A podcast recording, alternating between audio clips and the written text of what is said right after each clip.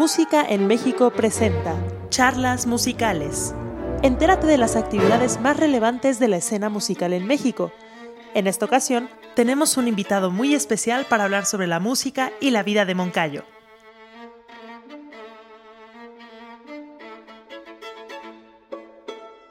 Quisiera presentarles el día de hoy a Eduardo Contreras Soto, que es director teatral e investigador musical en el IMBA, con libros sobre música de concierto mexicana y numerosos artículos sobre teatro y, sobre música.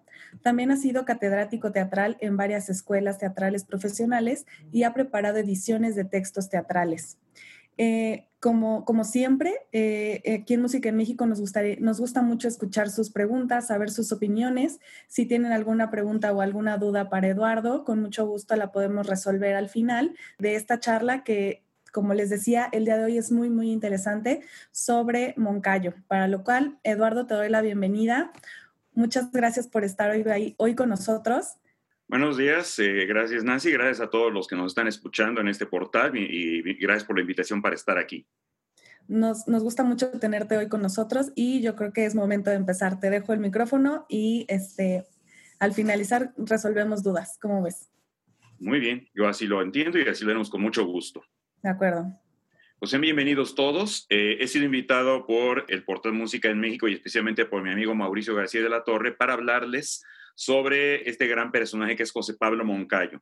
Para la mayor parte de la gente, la idea de Moncayo va asociada inevitablemente a su pieza de concierto más famosa y quizá la única que mucha gente conozca, no solo de Moncayo, sino de todo el repertorio de concierto mexicano, el guapango.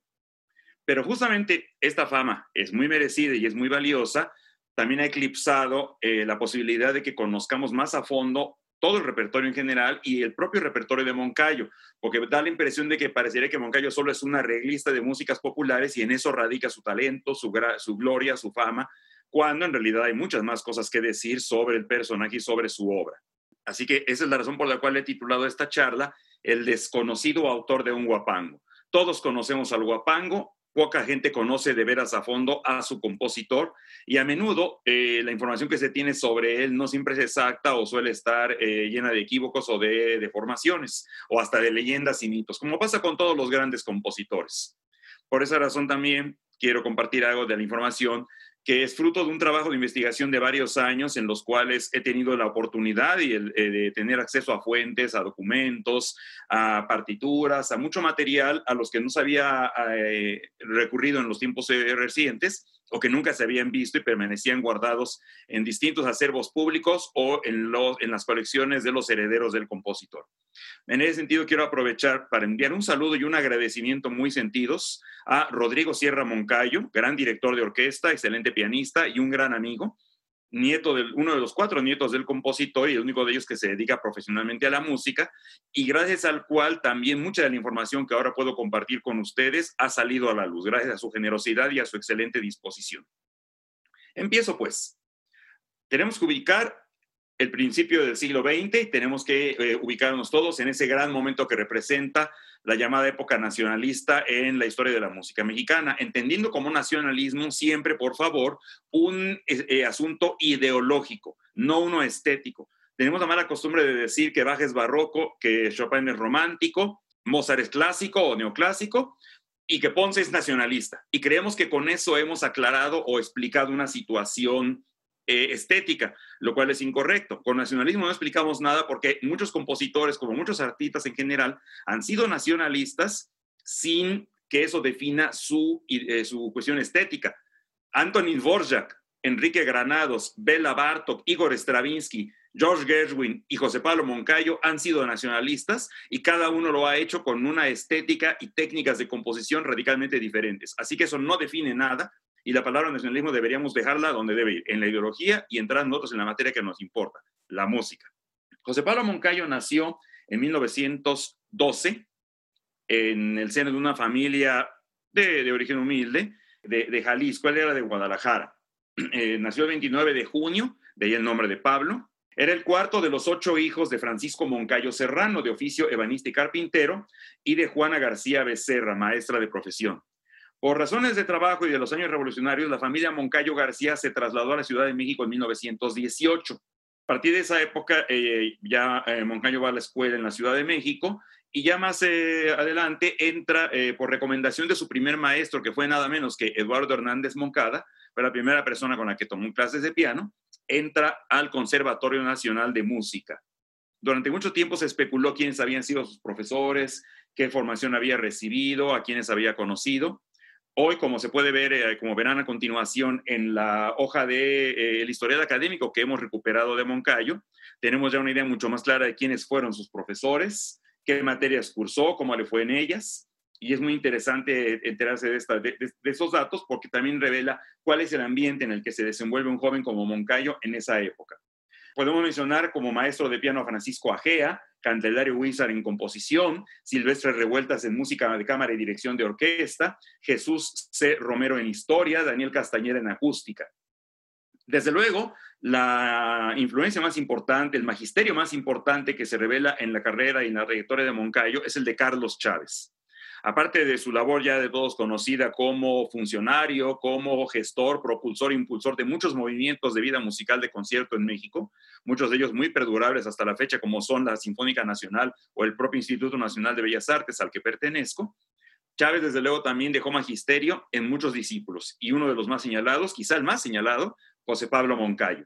Podemos ver por las fotos un Moncayo joven, un Moncayo dispuesto a aprender, un Moncayo interesado con dificultades económicas porque desde joven tuvo que trabajar, tener eh, labores complementarias para poder sostener sus estudios, aunque contó siempre con el apoyo de Chávez y de sus profesores. Podemos ver también que desde joven tuvo inquietudes para la composición, más allá de su trabajo como pianista, más allá de su, eh, eh, de su trabajo instrumentista. En la foto siguiente pueden ver un Moncayo joven, un Moncayo que está en la época justamente estudiantil, preparando, digamos, sus primeros trabajos musicales que, como en todos estos casos, eran trabajos de, eh, primeramente de ejercicios escolares, que más adelante fueron ya teniendo una madurez más eh, significativa. En 1935 hay una serie de cambios importantes. A finales del año anterior ha habido relevos políticos. Chávez ya no dirige el Conservatorio Nacional y ya no tiene tanto peso en la vida pública en ese momento y esto implica eh, el retiro de apoyos y subsidios a Moncayo y a otros compañeritos suyos del conservatorio que eran alumnos en ese momento. Por tal motivo, cuatro de ellos se ponen de acuerdo para trabajar juntos, promover su música y buscarse espacios ahí donde el conservatorio se los negaba. Esa fue una de las, las razones que motivó la creación de este grupo, cuya foto verán a continuación, compuesto por cuatro destacados compositores. De izquierda a derecha en su pantalla, Salvador Contreras, Daniel Ayala, José Pablo Moncayo y Blas Galindo. Todos tenían en común haber sido alumnos de Chávez o de Revueltas, todos eran condiscípulos del conservatorio, tenían muy gran amistad y lo que importó es que tenían composiciones que querían compartir. Su primer concierto se hizo en 1935, un crítico de la época, José Barro Sierra, jugando con la idea de los seis rusos o, los eh, eh, grupos que se suelen numerar en otros países cuando han formado generaciones o promociones comunes, los bautizó como el grupo de los cuatro. El nombre les gustó a estos jóvenes compositores y decidieron quedárselo, lo adoptaron como propio.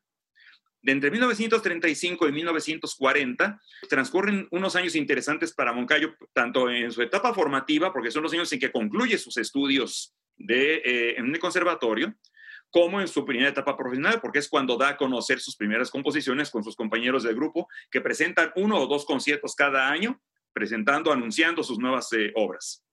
Voy a hacer aquí una serie de ejemplos. Eh, van a ser lamentablemente eh, muy cortitos todos, no, el tiempo no permite tanto, pero nos puede dar alguna idea del sonido de la música de Moncayo, que va más allá del guapango, para que nuestros, eh, los que nos están escuchando o viendo tengan una idea más completa de cómo es esta, de cómo es esta música.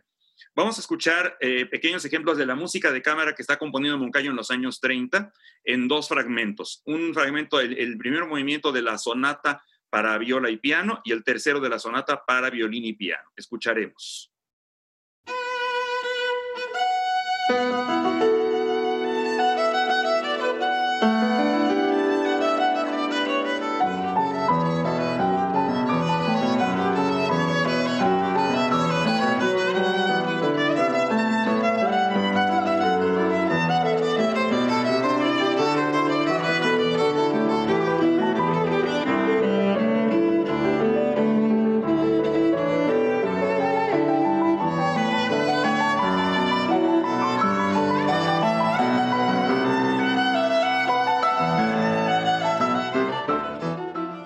Lamento tener que cortar de este modo, pero como les explico, tenemos que dar paso a más, información y a más ejemplos.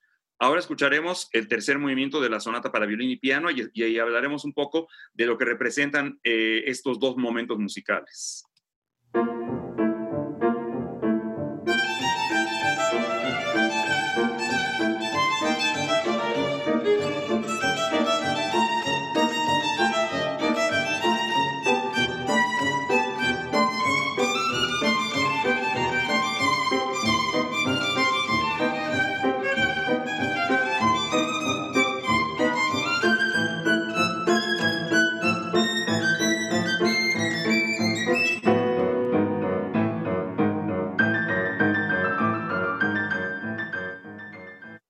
Muy bien, volvemos a nuestras eh, imágenes para continuar con el desarrollo de la trayectoria de Moncayo. Como mencionaba, hay eh, dos elementos que me gustaría que se percibieran en, estas, en estos ejemplos. En la sonata para viola observamos un tratamiento de una eh, melodía finísima, elegante, fluida, que habla mucho del talento, digamos, lírico del compositor y en la sonata para violín observamos eh, un énfasis rítmico muy significativo, porque Moncayo, que parece haber tenido una formación cercana al jazz de la época, pero también a los sones populares mexicanos, tenía un gran oído para los, las combinaciones y composiciones rítmicas muy arriesgadas, muy audaces, con saltos, cambios de acento, síncopas, que también caracterizan mucho una idea de la música moderna en general de toda la cultura occidental en el siglo XX. Recuérdese Stravinsky o a Bartok. Entonces, estas dos cuestiones, unidas a, una idea armónica del Moncayo que eh, él mismo reconocía como heredada de la música de gente del tipo de Maurice Ravel, Claude Aquil Debussy o Manuel de Falla, esto que solemos llamar en el lenguaje coloquial musical impresionismo, serían como tres de los pivotes centrales que caracterizan la música de Moncayo desde joven. Como es natural, en los años formativos, con pocos recursos y con lo, digamos, los únicos músicos disponibles a la mano, la mayor parte de lo que compone Moncayo, como sus colegas en los primeros años antes de 1940, es música de cámara. De ahí los ejemplos que he puesto ahora. Precisamente estos ejemplos eh, revelan eh, un tipo de dotación, un tipo de recursos disponibles. Pero ya con la fama lograda, en 1940 el grupo de los cuatro presenta, como pueden ver en el programa que está proyectándose, el último, de, el último eh, concierto que dan como grupo en este concierto, cada uno de los compositores se atrevió a hacer una obra ya orquestal, se atrevieron ya a hacer, eh, presentar una obra mucho más ambiciosa. Es, la primera vez que Moncayo escribe para orquesta completa. Había hecho arreglos orquestales por encargo de Chávez de música tradicional y popular, pero esta es la primera pieza original suya para orquesta completa, Hueyapan. Una obra muy hermosa que también ya va revelando mucho del discurso que va a representar el estilo más íntimo y personal de Moncayo como compositor. Es muy seguro que Chávez haya asistido a este concierto, porque tenía ya una idea de quiénes eran sus alumnos, ya había visto sus potenciales y sus resultados, pero no es gratuito que cuando al año siguiente Chávez necesita hacer un concierto elaborado con músicas populares, este concierto, eh, digamos, músicas populares trabajadas o orquestadas, Chávez recurra a Moncayo y le encargue una pieza para orquesta que está inspirada en sones jarochos. Moncayo se da a la tarea, lo hace en un tiempo muy rápido. En el verano del 41 se va a Alvarado con Blas Galindo, recopila sones directamente de sus fuentes originales. Y el 15 de agosto de 1941 tiene lista la pieza y se estrena, como lo muestra el siguiente programa, en con la Sinfónica de México dirigida por Chávez. Este es el programa memorable en el que se estrenó el Guapango. No quiero detenerme mucho en el Guapango, porque es la pieza evidentemente más conocida, se ha hablado mucho sobre ella, Podríamos hacer una charla sobre ella sola, como ya ha ocurrido en otros lugares, ya, ya, se ha dado esta charla, pero ahora solo quiero llamar la atención entre las muchas cosas que se pueden decir del guapango, de una manera de ejecución que con el paso del tiempo se ha vuelto ya una tendencia, una especie de escuela de composición, que a mí me parece que abusa y hasta cierto punto traiciona el espíritu de la partitura. Me refiero a la parte lenta que asociamos con la cita que hace la pieza del son, el gavilán o el gavilancillo porque en ese pasaje estamos acostumbrados a ver cómo los directores languidecen, detienen la orquesta, esta se va ralentando, y cada, cada vez que se usa la frase del gavilancillo, esta entra con un gran calderón y luego se empieza a tocar ah, con una con un tiempo además a, tiempo de tres, en, compás de tres, todo lo cual va en contra de la tradición de los sones que está citando y homenajeando Moncayo. Más de una vez he dicho en tono un poco de broma que si, los auténticos bailarines jarochos bailaran el guapango, el gavilancillo, tal como se ejecuta en las salas de concierto actuales, se me tropezarían porque no sabrían qué hacer. en ningún lugar de la tradición viva del son jarocho, un son jarocho se toca así. Por eso quiero compartir con ustedes, cosa que haré en este momento, quiero compartir con ustedes la primera grabación del guapango que hizo Carlos Chávez en 1948 para la disquera Anfión, porque esta grabación tiene el mérito de que en ella Chávez sí que respeta los tiempos que le está pidiendo eh, la partitura real. Y al hacerlo, vemos cómo es la intención real que quiere Moncayo, que se oiga la entrada del son el gavilán. Por eso me voy a detener en particular en esto y luego seguiré hablando de otras cosas de Moncayo. Pero no quería dejar pasar la oportunidad de que reflexionemos un poco del... Eh, hemos oído tanto ya por la inercia, estamos tan acostumbrados por la inercia a oír el, guapango sin reflexionar tanto en él que no nos damos cuenta de las, de las posibilidades reales de su sonido tal como es originalmente. Escuchemos este momento.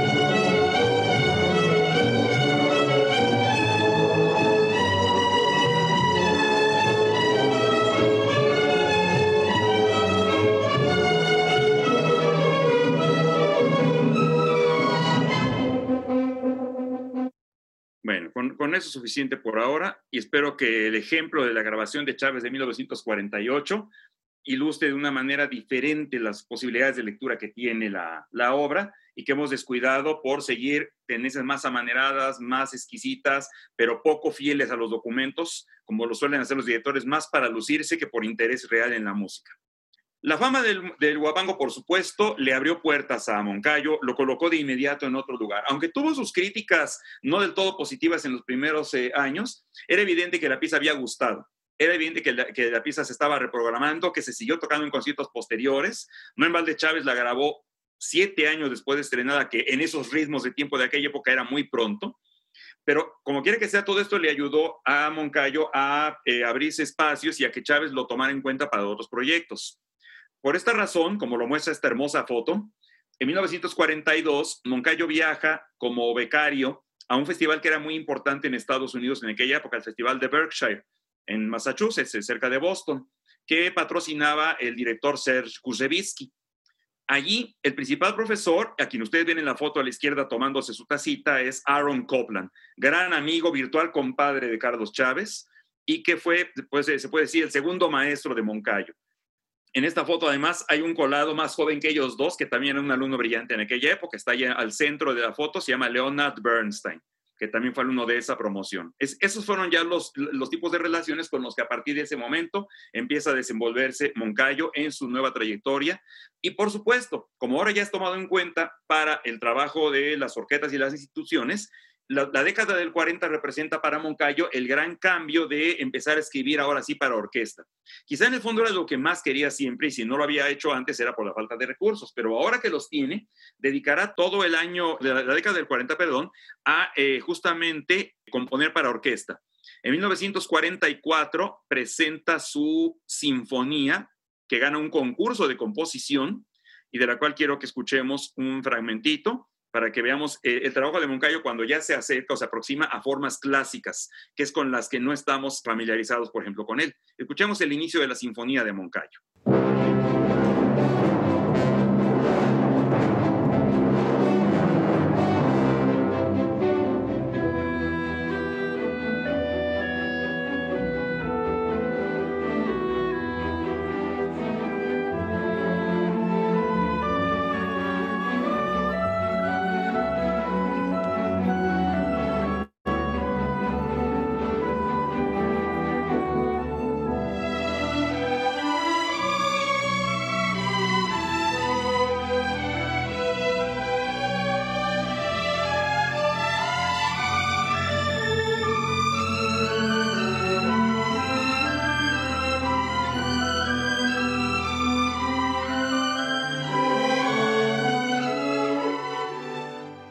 Otra obra muy importante de ese periodo, que eh, sí, yo creo que es con toda ciudad la pieza más popular de Moncayo después del Guapango, es del año siguiente, la breve Sinfonieta, que a muchos les sonará como música de película de vaqueros estadounidense, pero les debo asegurar que esta pieza fue compuesta mucho antes de que se generara esa sonoridad para ese tipo de películas. Vamos a escuchar la famosa Sinfonieta.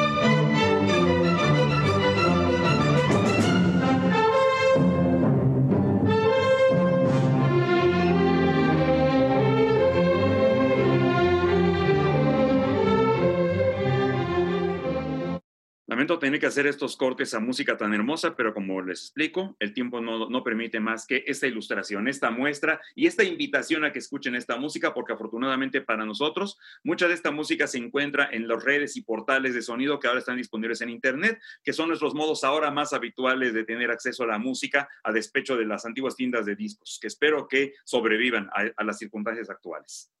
En las dos siguientes imágenes van a ver el alcance ya de la eh, fama de Moncayo, como en este programa de la Orquesta de Cincinnati que dirigía un director muy prestigiado de la época, Eugene Gusens, que programó el Guapango ya en una fecha tan temprana como 1944 con su orquesta. Tenemos una carta de Gusens a Moncayo en que lo felicita y además asegura que va a recomendar su pieza para otras orquestas en, en Estados Unidos y en Europa.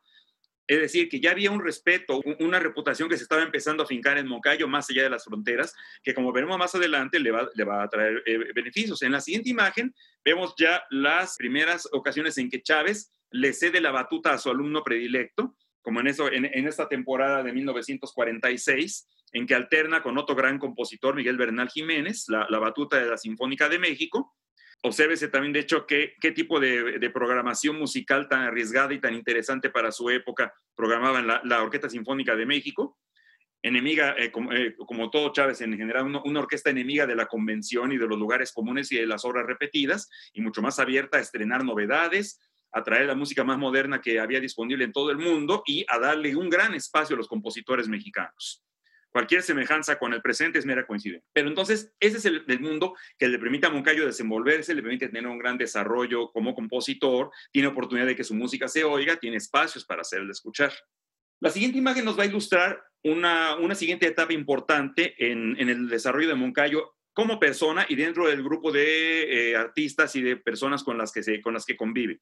Recuérdese que entre 1946 y 1952, que es el sexenio de Miguel Alemán, fue cuando Chávez logró la fundación del Instituto Nacional de Bellas Artes, del cual fue además su primer director durante ese sexenio, y en esa capacidad tuvo la eh, oportunidad de invitar a muchos colegas, a muchos artistas de gran valor en esa época para que hicieran actividades de distintas eh, extensiones en muchas partes, en muchos ámbitos de, la cultura eh, institucional pública.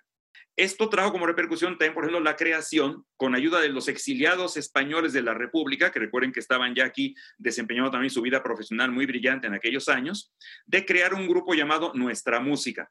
Nuestra Música fue al mismo tiempo una asociación civil, una revista y una productora musical, una empresaria musical, que organizó Chávez con ayuda de los exiliados españoles Adolfo Salazar, Jesús Baligay y Rodolfo Halster, pero también invitó a los mexicanos Blas Galindo, eh, Luis Sandy y José Pablo Moncayo. Este conjunto espectacular de, de personalidades organizó, como les decía, una revista, pero también organizó conciertos y tuvo una gran presencia en la vida pública en la época. Los conciertos se hacían los días lunes para poder contar con músicos que tenían ocupada toda su semana. De ahí se volvió la tradición de los conciertos de los lunes.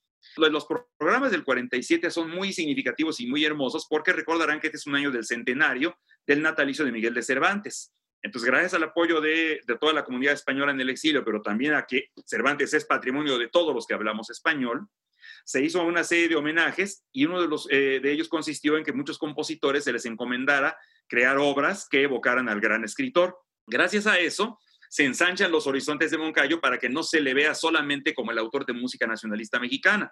Voy a, compartir con ustedes el inicio de otra gran pieza que representa esa otra faceta de Moncayo que tampoco es tan conocida. Me refiero al homenaje a Cervantes para dos oboes y orquesta de cámara. Verán qué música tan hermosa y qué bien es evocadora del mundo hispánico antiguo.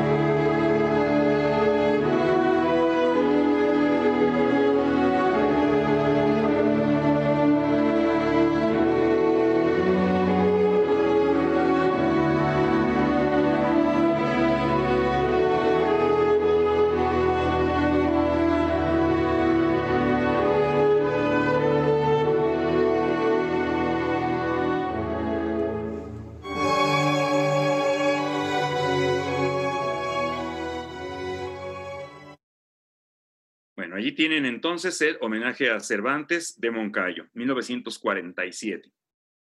Como pueden ver, los elementos que eh, he descrito desde los inicios formativos de Moncayo se mantienen vigentes. Gran dominio de las voces melódicas, un gran orquestador, de los más grandes orquestadores de toda la tradición mexicana de música de concierto, y un sentido de lo rítmico que puede tener gran fuerza, gran empuje. Eh, lo asociamos hasta con lo bravío, que solemos llamar que está en los sones populares, aunque como se darán cuenta, después del guapango, Moncayo no vuelve a usar nunca referencias de músicas populares de manera explícita, lo cual destruye mucho del mito del nacionalista, en este sentido burdo, del mero citador de músicas populares, que es un mito que debemos descartar no solo de Moncayo, sino de todos los grandes compositores del periodo. Se puede ser nacionalista y evocar muy bien el sonido de lo que creemos mexicano sin estar citando explícitamente su música popular. Ese es el mérito de un gran creador. En la siguiente imagen podemos ver, en comparación con el Moncayo joven, a un Moncayo ya un poco maduro. La foto es engañosa. Es una foto de 1948, es decir, el compositor tiene aquí en este momento apenas 36 años, pero ya se ve bastante más acabado. Parece que siempre tuvo algunas cuestiones de salud delicada que en el fondo pues, le causaron una muerte a lamentablemente temprana edad. Pero sí, era para mí importante y significativo que se viera el cambio, digamos, de su apariencia y su presencia con el paso de los años. Ello no le impidió estar activo, seguir teniendo gran, un gran trabajo. Como verán en la imagen siguiente, tuvo tiempo de ver eh, su primer disco, su primer, el primer disco en que aparece su música, a esta grabación que ya escuchamos, es a la que me refería. Este disco contiene obras de Carlos Chávez, excepto una que es el Guapango, y se publicó en Estados Unidos en 1951. Es la primera vez que Moncayo oye su música grabada, forma parte ya de su difusión y de su promoción. Pero otro momento importante viene, como lo veremos en la imagen siguiente, que me gustaría que se quedara allí fijo un momentito para que vean la belleza de la imagen, es cuando en 1948, como parte de sus labores en el IMBA, Carlos Chávez decide organizar una temporada de ópera mexicana con material nuevo. Invita a compositores a que hagan óperas nuevas. En un programa de óperas cortas en un acto, se presenta como resultado de esta invitación tres óperas. Elena de Eduardo Hernández Moncada, Carlota de Luis Andy, ambas con libreto de Francisco Sendejas, pero la mejor de todas y la que nos sigue importando más es la última del programa, La mulata de Córdoba. con libreto nada menos que de Agustín Lazo y Javier Villaurrutia. Lazo, que además de dramaturgo era un gran pintor y artista plástico, aprovechó el, trabajo para también diseñar la escenografía y el vestuario. Este boceto que ven aquí de Soledad la Mulata es precisamente un boceto de Agustín Lazo. Y ahora, ya que estamos en, en la ópera, voy a compartir con ustedes el inicio del segundo cuadro del acto único de la mulata de Córdoba, para que vean el trabajo de Moncayo ahora como músico de escena.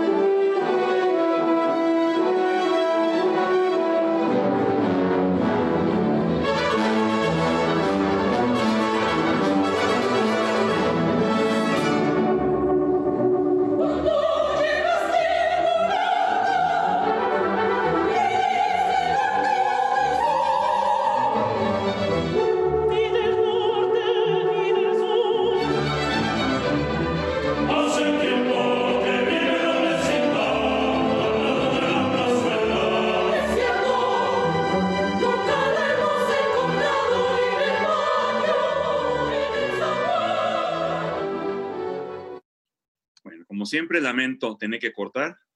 La mulata de Córdoba es, desde luego, la ópera mexicana más exitosa, la que más veces ha sido repuesta y no, y no en balde vuelve a los escenarios por sus méritos propios, por su calidad musical, porque el argumento escrito por personas de la talla de Villaurrutia y Lazo tiene también un gran mérito. En la imagen siguiente pueden ver una foto de una de las producciones más recientes que se han hecho de la mulata, la del Palacio de Bellas Artes de 2011. Pero la mulata vuelve, la mulata vuelve a los escenarios con cierta regularidad y es otro de los aspectos de Moncayo que merecería conocer el público para salir un poco del guapango y expandir más el aprecio por la obra de este compositor. Otro de los grandes momentos eh, estelares de la carrera de Moncayo se da cuando Carlos Chávez disuelve la Sinfónica de México en 1948, que era una eh, asociación civil que estaba relacionada con el gobierno, pero que seguía teniendo eh, personalidad jurídica independiente. Y como parte de sus labores de funcionario del IMBA, decide sustituir esa relación de la orquesta y convertir la asociación civil ya en un organismo público, en una eh, entidad dentro del propio gobierno. De ahí la creación en 1949 de la ahora sí llamada Orquesta Sinfónica Nacional es frecuente que mucha gente piense que la Sinfónica de México y la Sinfónica Nacional son una misma agrupación con una historia continua. Es verdad que muchos músicos de la antigua pasaron a integrar la nueva, pero se trataba de dos instituciones diferentes y con dos características diferentes. Por eso es erróneo decir que la Sinfónica Nacional estrenó el guapango. Lo estrenó la Sinfónica de México, la que tenía la personalidad de asociación civil. Solo en 49 tenemos la agrupación actual. Y a quien designa Chávez como su primer director titular, lo van a ver en la foto siguiente. Por supuesto, a José Pablo Moncayo. Moncayo fue director de la Sinfónica Nacional de 1949 a 1954. No tenemos más que unos tres o cuatro grabaciones testimoniales de su trabajo como director, pero entre esto y lo que dicen todas las crónicas y todos los medios de prensa de la época, se coincide en que era un director muy competente, muy brillante, con mucho sentido del trabajo, con una gran intuición. Sus mismas dotes de orquestador como compositor las ponía a poner eh, al servicio de su trabajo y de su fino oído de director. En el programa que van a ver a continuación están algunos de los, de los programas de temporada que dirigió durante ese, ese periodo, él ya como director. Es significativo que en, ese programa van a ver ustedes, por ejemplo, el estreno en México del concierto de Aranjuez de Joaquín Rodrigo, con el propio guitarrista quien se le dedicó, el compositor Regino Sainz de la Maza. Pero debo decirles esto que habla mucho de las capacidades de Moncayo, que había aprendido en sentido esa actitud ecléctica y abierta de su maestro Chávez. Si bien Moncayo era capaz de dirigir una obra de lenguaje tan clásico, tan tradicionalista, tan conservador como el concierto de Aranjuez, también debo decirles que en una temporada posterior dirigió el estreno en México de las cinco piezas para orquesta de Arnold Schoenberg, que es todo lo contrario en materia de discurso, de materia de vanguardia, en materia de, pensamiento musical radical. Pues bien, Moncayo era capaz de dirigir a Rodrigo y a Schoenberg sin mayor problema. Eso ilustra mucho su, su talento, el alcance de su trabajo. En 1949 también se da otro momento importante que es un concurso que gana con Miguel Bernal Jiménez en, igualdad de premios, de una obra que también se ha vuelto una de las obras emblemáticas y famosas de José Pablo Moncayo, Tierra de Temporal. Quiero que escuchemos por lo menos un fragmento, porque en efecto es una de esas grandes piezas que siempre tienen que formar parte del repertorio clásico mexicano y por eso decir que en muchos sentidos es quizá la obra maestra de Moncayo.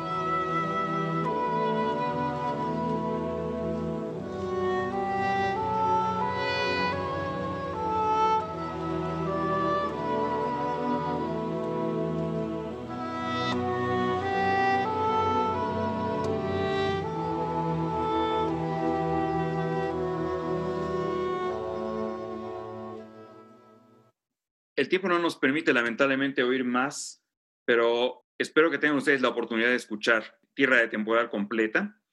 Es una pieza que se volvió tan, tan admirada por los, los artistas de la época, por el público de la época, que como lo muestra la imagen siguiente, inspiró a un coreógrafo amigo de Moncayo, Guillermo Arriaga, quien le pidió eh, permiso para usarla como fondo para un ballet que también se ha vuelto una coreografía emblemática de la época de oro de la danza mexicana. Me refiero a la coreografía Zapata que el propio Rega estrenó con Rocío Sagaón, otra gran bailarina, era un dueto este, esta coreografía. Aunque hay que señalar que para la versión de coreografía Arriaga le pidió permiso a Moncayo para cortar unos cuantos compases del centro de la pieza que Moncayo le autorizó estrictamente para el uso coreográfico. Lamentablemente se ha vuelto un error que muchas orquestas no distinguen entre la versión original de la pieza Tierra de Temporal y la adaptación para el ballet Zapata, y se suele a veces ejecutar en concierto la versión cortada, que no fue pensada cortada por el compositor, solo tenía ese uso para la versión coreográfica. Así que hay que tener mucho cuidado a la hora de no confundir tierra de temporal con zapata. Se representan dos momentos diferentes y dos usos diferentes de la pieza. y el único de los cuales está autorizado para ejecutarse como pieza de concierto es la pieza original completa sin los cortes. Ir un poco más rápido, porque el tiempo va volando. A partir de la, década de los 50, Moncayo prefiere formas más libres de composición, prefiere las piezas llamadas poemas sinfónicos eh, de, formato más libre, deja las formas clásicas pero también se permite un par de incursiones en el piano, que sigue siendo su instrumento personal, y una de las piezas que también es quizá la más hermosa y la más emblemática de la carrera de Moncayo es Muros Verdes, así llamada porque según la, anécdota, cuando empezaba a tener relaciones con la que fue su segunda esposa, Clara Elena Rodríguez del Campo, paseaban por los viveros de Coyoacán y la forma de los árboles y de las plantas que allí forman grandes eh, muros, grandes eh, combinaciones, grandes eh, composiciones juntas, le, hacía pensar, le hacía evocar ese tipo de construcción y de ahí la palabra muros verdes. En general, Moncayo siempre fue muy, muy amante de la naturaleza y eso lo revelan los títulos, las evocaciones que hacen sus piezas. Voy a poner una parte, de, una parte de, la, segunda sección de Muros Verdes que también ilustrará mucho el trabajo de eh, vivacidad y de bravura rítmica de Moncayo.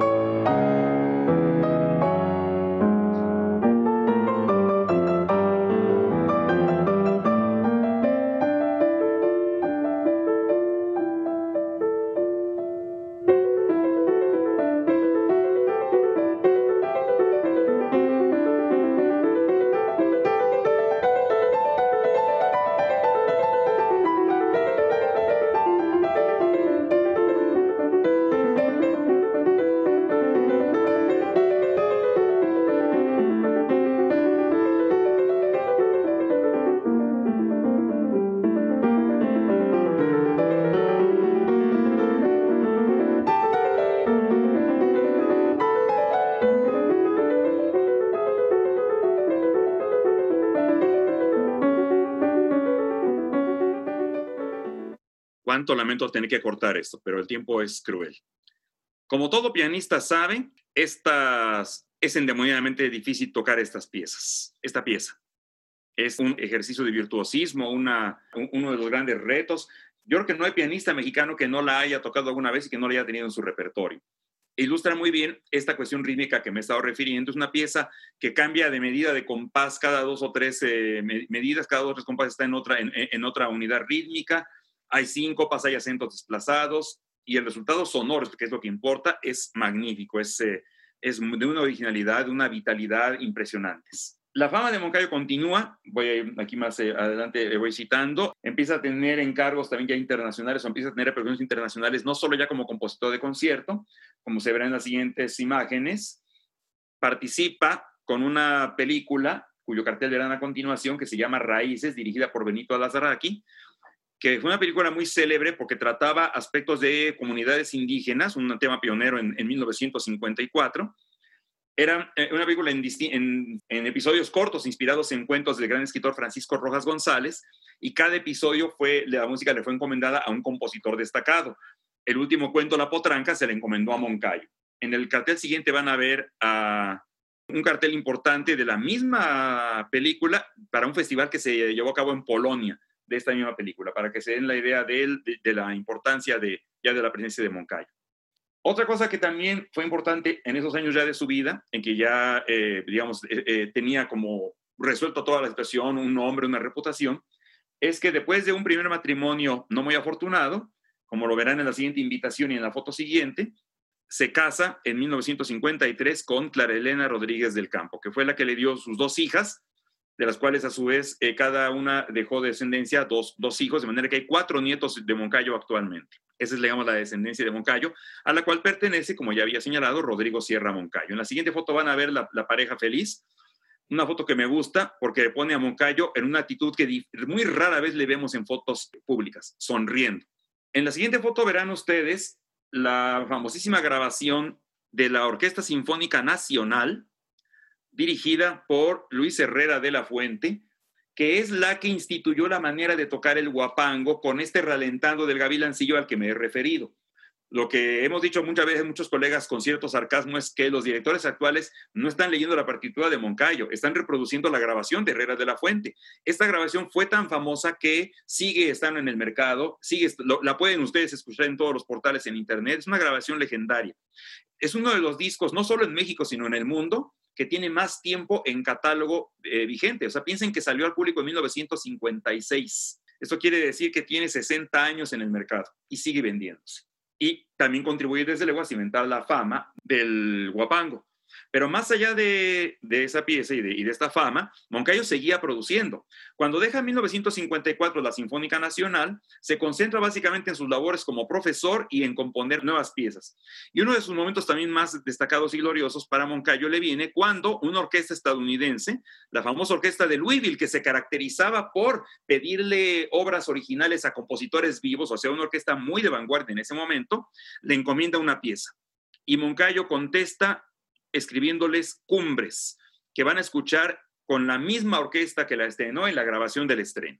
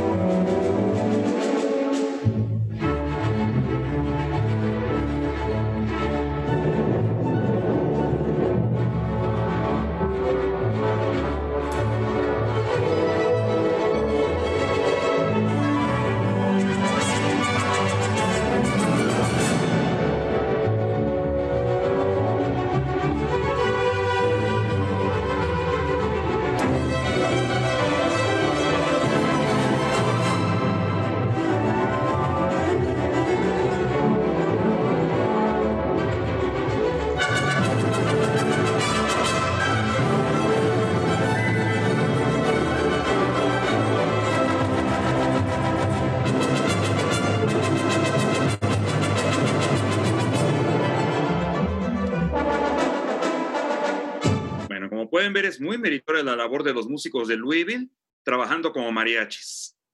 y es impresionante cómo lo hacen con una pieza muy característica del estilo de Moncayo, de este Moncayo tardío, ya maduro, ya dueño de todos sus recursos. Moncayo sentía un gran orgullo por esta pieza y siempre la consideró una de sus composiciones más logradas.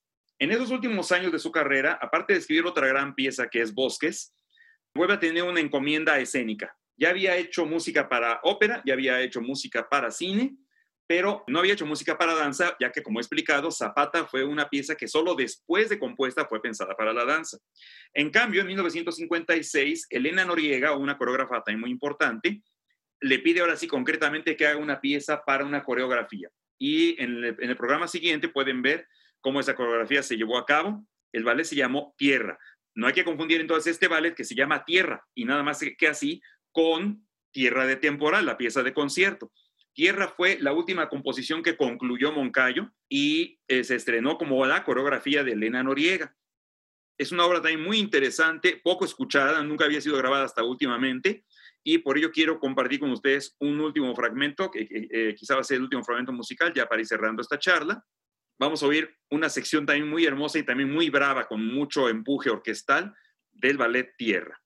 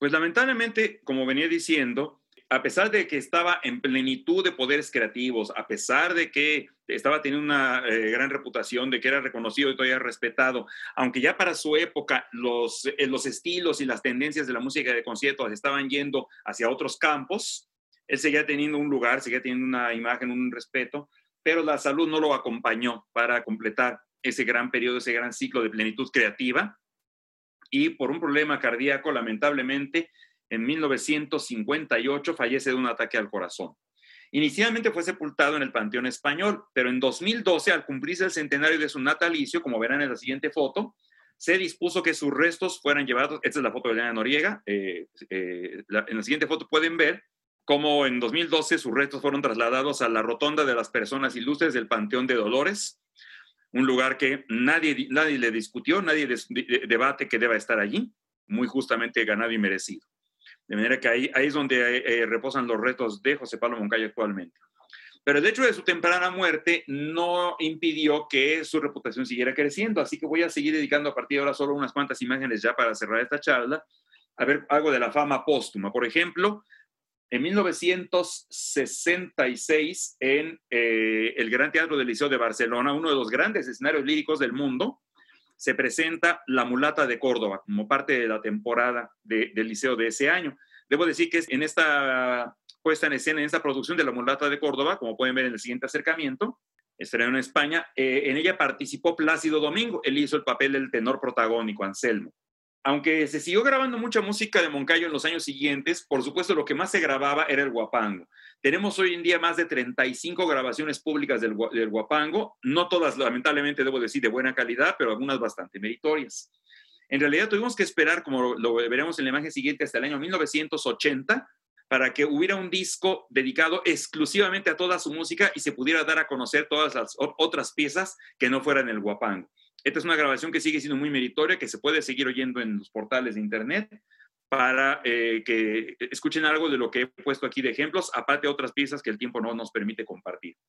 La siguiente imagen representa la única grabación, primera y única que se ha hecho de la mulata de Córdoba, que es de donde escucharon el ejemplo que les acabo de poner. Y ya en los últimos años, en la década, finales en la década final del siglo XX y en las primeras de este siglo, ya la fama de Moncayo es ahora así global Su música ya se ha usado hasta como fondo para samplear en música pop industrial, aunque no lo crean. Y por supuesto, eh, orquestas internacionales de gran prestigio han llevado la pieza por todo el mundo. Ustedes pueden fácilmente ver el, guapango ejecutado por orquestas asiáticas, europeas, de Norteamérica, de Sudamérica, de todos lados, en muchos casos con grandes ejecuciones. Lamentablemente solo sigue siendo el guapango, pero ese eh, eh, puede repetirse el fenómeno que se dio en su momento en, México, que la fama del, guapango, más que eclipsar el resto de la producción de Moncayo, la empuje o la impulse para que se pueda seguir conociendo el resto de la música. En el CENIDIM, para terminar, y como verán en la siguiente imagen, Llevo un tiempo elaborando, ya, ya tengo listo un catálogo de toda la obra de Moncayo. Este es el ejemplo de una, de, una ficha de una de las piezas. La idea es que más adelante podamos publicar un libro que contenga mucha de la información que he compartido aquí con ustedes, incluyendo el catálogo, una buena bibliografía y una fonografía de todas sus grabaciones importantes. Con la imagen del propio Moncayo, cierro por ahora esta charla y pues si el tiempo lo permite, quedo en, en atención para saber si hay algún comentario, alguna pregunta o alguna duda que haya surgido de lo que aquí he expuesto. Eduardo, qué bonita charla. Nos me ha gustado mucho conocer sobre la vida de, Moncayo, sobre su trabajo, sobre su trayectoria. Y tenemos un par de preguntas. Yo creo que sí tenemos unos 10 minutitos para resolverlas. ¿Te parece bien? Con mucho gusto. Eh, la primera pregunta es, eh, ¿acaso las ocupaciones como funcionario institucional limitaron su creación musical? Se refiere a Moncayo. Así es. Bueno, la única ocupación como funcionario propiamente dicho que podíamos atribuirle a Moncayo es la de haber dirigido la Sinfónica Nacional de 1949 a 1954. Prácticamente no tuvo otras ocupaciones de funcionario. Así que realmente, mm, si, no compuso más, en general era muy eh, autocrítico, muy exigente. No, no, no era un compositor a destajo de manera que seguramente tarda mucho en, pulir su trabajo. Tenemos muchos borradores de sus partituras. Pensaba en términos pianísticos, primero hacía bocetos de piano y luego ya orquestaba. Y se daba su tiempo, se daba su, su, su, este, su paciencia para hacer este material. Así que no creo que haya sido la, eh, ninguna labor de funcionario la que le haya impedido componer más o le haya, digamos, estorbado para, para, componer. Tuvo más problemas de necesidades económicas en ciertos momentos y quizás eso también haya implicado que tenía que trabajar en labores académicas y docentes antes que componer. Pero en general, yo creo que compuso lo que él quería componer. Una pregunta más. Eh, primero que nada, muchas felicidades al maestro Contreras Soto. Excelente charla. ¿Y cuáles fueron las influencias más decisivas en la música de Moncayo? Chávez, Copland, y a su vez, ¿cómo se separó de estas influencias para hacer un lenguaje propio? Bueno, en realidad, yo no diría que ni Chávez ni Copland fueron las influencias importantes en su discurso musical. Fueron sus maestros, pero uno, uno, no es un buen alumno imitando a su maestro, sino al contrario, divorciándose de él, matándolo, académicamente hablando. Entonces, efectivamente, hay piezas eh, como la pieza para orquesta de cuerdas que descubrimos recientemente en, los archivos de Mexicanas de Música, en las que Moncayo trata de imitar el estilo de su maestro Chávez, pero es evidente que es una pieza de juventud, es una pieza como de ejercicio académico y es evidente que se siente Moncayo muy incómodo en comparación con lo que ya es un lenguaje más personal ustedes han tenido la oportunidad de escuchar y podrán escuchar más cómo el tratamiento de la melodía, la idea armónica de Moncayo no tiene nada que ver con el lenguaje de Chávez. Hay una gran diferencia. Pueden quizá coincidir en sus tratamientos rítmicos. Ambos son muy arriesgados a la hora de hacer eh, combinaciones rítmicas muy, sorprendentes. Pero en realidad es muy difícil confundir una obra de Moncayo con una de Chávez. No, no, no, no ocurriría. La sinfonieta sí puede sonar a cierta música estadounidense de los años nacionalistas estadounidenses, como la música de Aaron Copland, o como la de Roy Harris, o como la de Alex North. Pero debo decirles que Alex North estaba escribiendo este, ese tipo de música después que Moncayo. De hecho, hay gente que suele confundir la música que otro compositor, ahora se me escapa el nombre, pero es, un compositor estadounidense que hizo la música para una película de vaqueros llamada The Seven Magnificent, Los Siete Magníficos. Es una película de finales de los 50, o sea, 10 años después de la Sinfonieta y a mucha gente le suena como la música de Moncayo. Pues aquí en todo caso tiene que ser al revés. Sería la influencia de la música de Moncayo en ese compositor, no al revés. En realidad, como también señalé en la charla, las influencias que Moncayo más reconocía eran las de los impresionistas franceses y españoles en su música. Y eso sí se aprecia mucho más. Cualquier eh, eh, sonata de Ravel, eh, la música de piano de Debussy, pueden evocarnos mejor lo que está haciendo Moncayo. Pero finalmente no deja de haber una personalidad, una identidad propia que es lo que hace que su música también sea inconfundible y tan apreciable. Muchas gracias, eh, Eduardo. Tengo algunos comentarios de muchas gracias. Siempre tenía en mente que tenía más referencia del guapango. Gracias por esta ilustración de su vida. ¿Dónde puedo conseguir el, el libro que comentó? Se refiere al libro que estoy elaborando yo, no ha salido, a eso me refería. Este libro está por salir, está, está en preparación. Llevo años haciéndolo, está casi listo, no solo depende de mí, yo formo parte de una institución que no tiene presupuesto, que no tiene apoyos y que sabemos cómo son las instituciones públicas en este país. No quiero ahondar en esos asuntos, pero espero que un día haya los recursos que permitan sacar ese libro. En este momento, este en particular no está. Tengo otros sobre otros temas, pero este de Moncayo tendrá que esperar un poco. Esperemos que pronto lo podamos leer, Eduardo. Tengo otra pregunta. La música de la mulata es muy bella, pero ¿es realmente operística o sinfónica? Se ha cuestionado eso, se ha, dicho un par de veces, la crítica lo dijo en su momento en 49, la mulata parecería una especie de sinfonía con voces obligadas. Pero bueno, no, no he podido poner más que un fragmento. Cualquiera que pudiera, eh, eh, están en internet también en videos de YouTube y de ese tipo de portales de video, tomas completas de la ópera. No es tan extensa, dura de 35 a 45 minutos según la puesta en escena.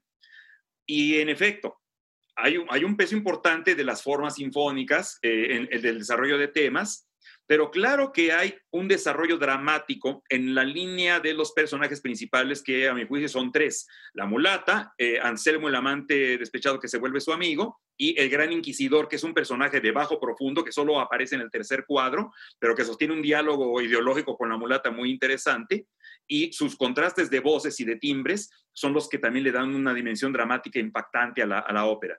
Por eso yo creo que más allá de que en efecto por momentos el sinfonista traicione al operista, sí creo que la mulata de Córdoba funciona en el escenario. Pienses además que una ópera no solo es un compositor, es un libreto. Y cuando el libreto es bueno, como uno de Javier Villabruto y Agustín Lazo, eso ayuda bastante. Es el conjunto de las dos cosas. Claro. Una pregunta de Silvia Rosas. ¿Dónde puede escuchar Tierra para el ballet de Elena Noriega? Hay una edición de grabaciones que se llama la edición Moncayo, que publicó el Consejo Nacional para la Cultura y las Artes en 2012. Es la única grabación disponible. No sé si esto esté en portales de red abiertos. En su momento se vendieron dos discos en las tiendas de Educal, las librerías públicas del Conaculta, ahora Secretaría de Cultura. Pero más allá de esto, pues puede buscarse si es que alguien ya subió ese tipo de música a portales de Internet. Discos disponibles ahora no creo que haya. Y es la única grabación que existe. ¿Cómo era Moncayo como director? ¿Hizo carrera? ¿Desarrolló un estilo de dirección? Tuvo poco tiempo para poder eh, opinar al respecto y yo creo más bien que él, no le interesaba ser un director de tiempo completo. Era una persona que, como compositor, tenía sus funciones de director. Pero todos los cronistas de la época eh, hablan de una persona muy solvente, muy dueña de gran oficio, con muchas capacidades, con, un, gran dominio de batuta. Es interesante porque Sabemos por otras fuentes que Moncayo era una persona en lo personal, en lo individual, reservado, tímido, discreto, huía de grandes cosas sociales, no le gustaba el protagonismo, solo dio dos entrevistas en toda su vida, no le gustaba ser muy retratado, aunque conservemos fotos de él por obligaciones de trabajo y de promoción artística, no le gustaba. Fuera de su trabajo público, era un héroe del silencio, estaba eh, eh, dedicado a su vida privada.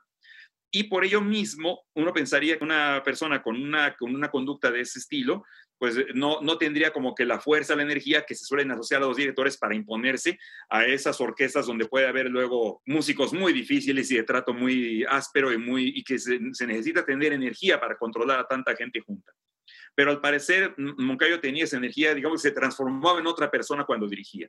Hablo únicamente de los testimonios, no, no tenemos eh, más, más posibilidad de, de, de, comprobarlo, y como les decía, fueron pocos años de labor propiamente de director. En realidad ya dirigía antes de, de ser el titular de la Sinfónica, pero en conciertos ocasionales cuando Chávez lo invitaba a la Sinfónica de México. Podemos decir que Moncayo dirigió de manera sistemática entre 1944 y 1954, 10 años de director, pero no como de tiempo completo, sino de manera eventual. Casi que por obligación, ¿no? por las necesidades del trabajo.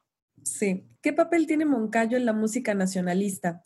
Eh, de la actualidad, pienso, por ejemplo, en la influencia de Arturo Márquez. Es un comentario que ha venido mucho a cuento. No ha faltado quien diga que el danzón número dos es el segundo guapango es evidente que como veníamos de una segunda mitad del siglo XX donde se prefirió un estilo musical en la música de concierto muy abstracto, muy de texturas, muy de poco tratamiento melódico, digamos, poco, poco apegado a un tipo de lenguaje que el público global eh, oyera con facilidad, cuando regresan, por así decir, compositores con un lenguaje más tradicional, la gente los, los recibió bien. Veníamos de estar oyendo la música de Manuel Enríquez, de Alicia Urreta, de Mario Lavista, de Julio Estrada, de Federico Ibarra. Incluso algunos de esos compositores, en su vejez o en la última parte de su carrera, volvieron a escribir en un lenguaje más tradicional.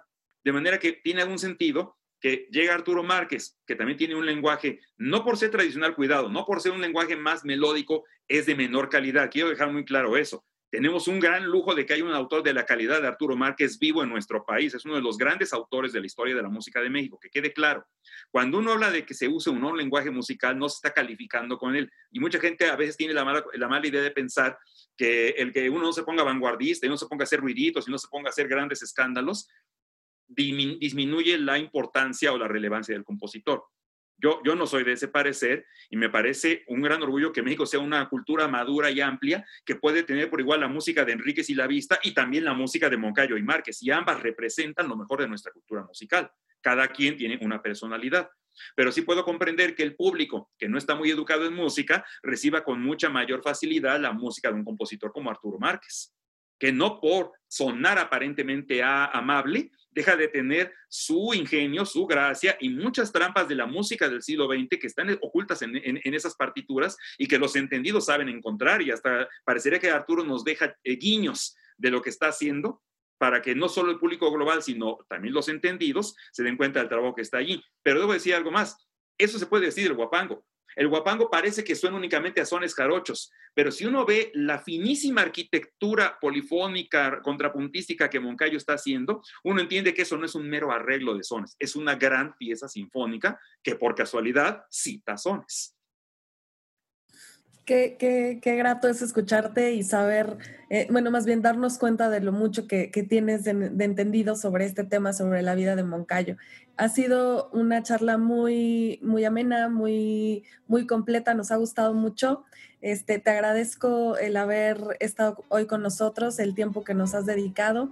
Esperamos que ese libro pueda salir pronto, que pueda encontrar todos los apoyos que se necesitan para poderlo tener en nuestras manos y leerlo con, con mucha, mucho detalle, ¿no? Eduardo, de verdad, muchas gracias en nombre de Música en México por acompañarnos, por compartir con nosotros este, este, este tiempo. Como siempre, los invitamos a visitar nuestra página musicaenmexico.com.mx, a seguirnos en redes sociales, a suscribirse a nuestros boletines y recuerden que en nuestra página de internet tenemos una estación de radio con música a las 24 horas para ustedes. Eduardo, pues, ¿quieres cerrar con algo nuestra charla? Nada más que agradecerte, Nancy, tu atención, eh, lo bien que has llevado esta charla, lo acompañado que me he sentido para no sentirme solo en la en la soledad del espacio sideral virtual. Quiero también agradecer a José Luis Mejía, que aunque no está visible, ha sido una pieza fundamental para que esta charla se pudiera desempeñar con toda la logística técnica que requiere el caso. Y agradecer la invitación que mi amigo Mauricio García de la Torre me hiciera para estar aquí con ustedes en este portal. Les agradezco mucho la hospitalidad y espero que haya sido de alguna utilidad esta charla.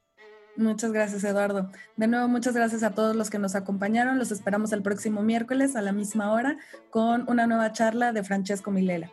Eh, agradezco también a todo el equipo de Música en México, que muchas veces cuando terminan las charlas siempre recuerdo en que no los he tomado, no les, no les he dado las gracias porque este sitio exista, por el trabajo de todos. Eh, como bien dice Eduardo, Pepe, que está ahí, este, digamos que tras bambalinas, ayudándonos con toda la transmisión de esta charla. Les agradezco a todos ellos, a, gracias a Mauricio, Alicia, a Quique, a todos los que nos ayudan. Eh, eh, me falta Toño y este, todos los que, los que cooperan con esta página para que, que siga sucediendo. Muchas gracias, que tengan buena tarde y nos vemos el próximo miércoles.